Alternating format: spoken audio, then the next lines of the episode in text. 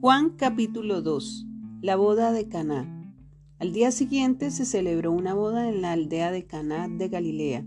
La madre de Jesús estaba presente y también fueron invitados a la fiesta Jesús y sus discípulos. Durante la celebración se acabó el vino.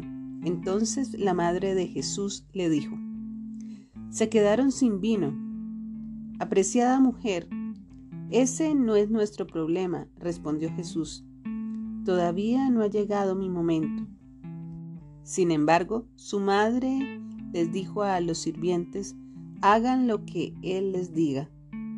Cerca de allí había seis tinajas de piedra que se usaban para el lavado ceremonial de los judíos. Cada tinaja tenía una capacidad de entre 75 a 113 litros.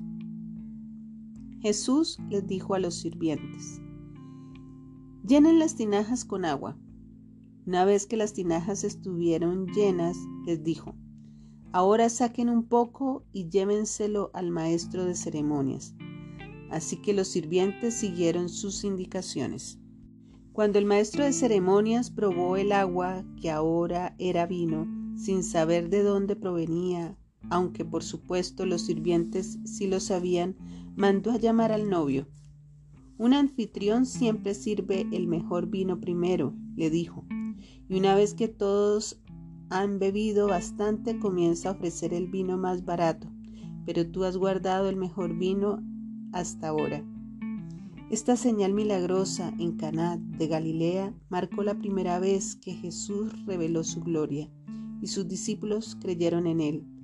Después de la boda, se fue unos días a Capernaum con su madre, sus hermanos y sus discípulos. Jesús despeja el templo. Se acercaba la fecha de la celebración de la Pascua judía, así que Jesús fue a Jerusalén. Vio que en la zona del templo habían unos comerciantes que vendían ganado, ovejas y palomas para los sacrificios. Vio a otros que estaban en sus mesas cambiando dinero extranjero.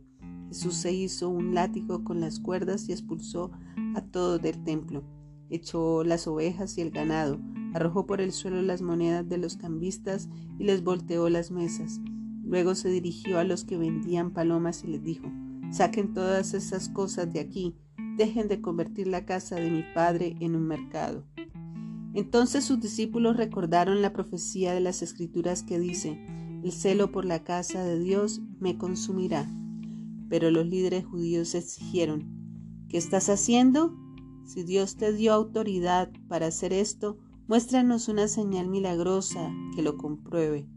De acuerdo, contestó Jesús. Destruyan este templo y en tres días lo levantaré. ¿Qué dices? exclamaron. Tardaron cuarenta y seis años en construir este templo. ¿Y tú puedes reconstruirlo en tres días? Pero cuando Jesús dijo este templo, se refería a su propio cuerpo. Después que resucitó de los muertos, sus discípulos recordaron que había dicho esto y creyeron en las escrituras y también en lo que Jesús había dicho. Jesús y Nicodemo. Debido a las señales milagrosas que Jesús hizo en Jerusalén durante la celebración de la Pascua, muchos comenzaron a confiar en él pero Jesús no confiaba en ellos porque conocía la naturaleza humana. No hacía falta que nadie le dijera cómo es el ser humano.